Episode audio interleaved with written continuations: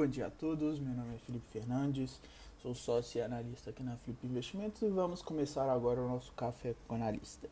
Momento nesse, né, a gente vai ficar de olho no mercado, monitorar algumas informações e repassar para vocês. Vamos começar o dia 26 de março de 2021 com bolsas asiáticas fechando suas negociações em alta, Europa, né, tendo abertura das suas negociações também em alta, mas de olho na pandemia. Né? Líderes da União Europeia manifestaram é, reclamações a respeito do atraso de entregas contratadas de vacinas da farmacêutica AstraZeneca, tá? em um momento que o continente enfrenta uma nova onda de infecções. Nos Estados Unidos, temos futuros norte-americanos que seguem em leve valorização após o presidente do Fed anunciar os bancos que atingirem certos indicadores de bom funcionamento poderão retomar a recompra de ações e distribuição de dividendos. Esse comentário foi feito no dia de ontem e gerou um impacto extremamente positivo para todos os mercados naquele momento. Tá? O Brasil, nesse movimento, fechou em alta no dia de ontem, com valorização de 1,5%, tá? alta aí no mercado quase que generalizada. Moedas e juros, temos o índice dólar que segue num movimento estável, futuros é, dos juros americanos de 10 anos em leve queda no presente momento e os emergentes num cenário misto frente ao dólar.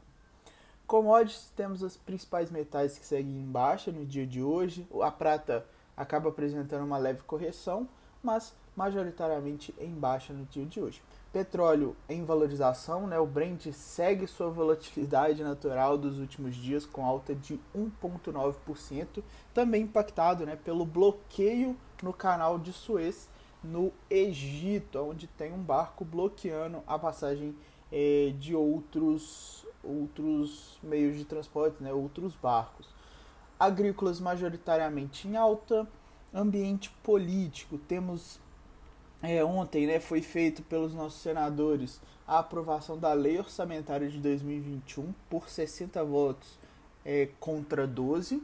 Tá? Com isso, né, foi concluída a tramitação da peça pelo Congresso com mais de três meses de atraso. Lógico que teve negociações, é, foi feito né, um, um certo acordo entre o governo e os partidos de esquerda que é, seriam feitos alguns reajustes tá, nessa, nesse orçamento para se adequar ali a questões de gastos com saúde, educação, mas isso seria feito pós aprovação, tá? Então vamos ficar de olho que pode ter alterações aí.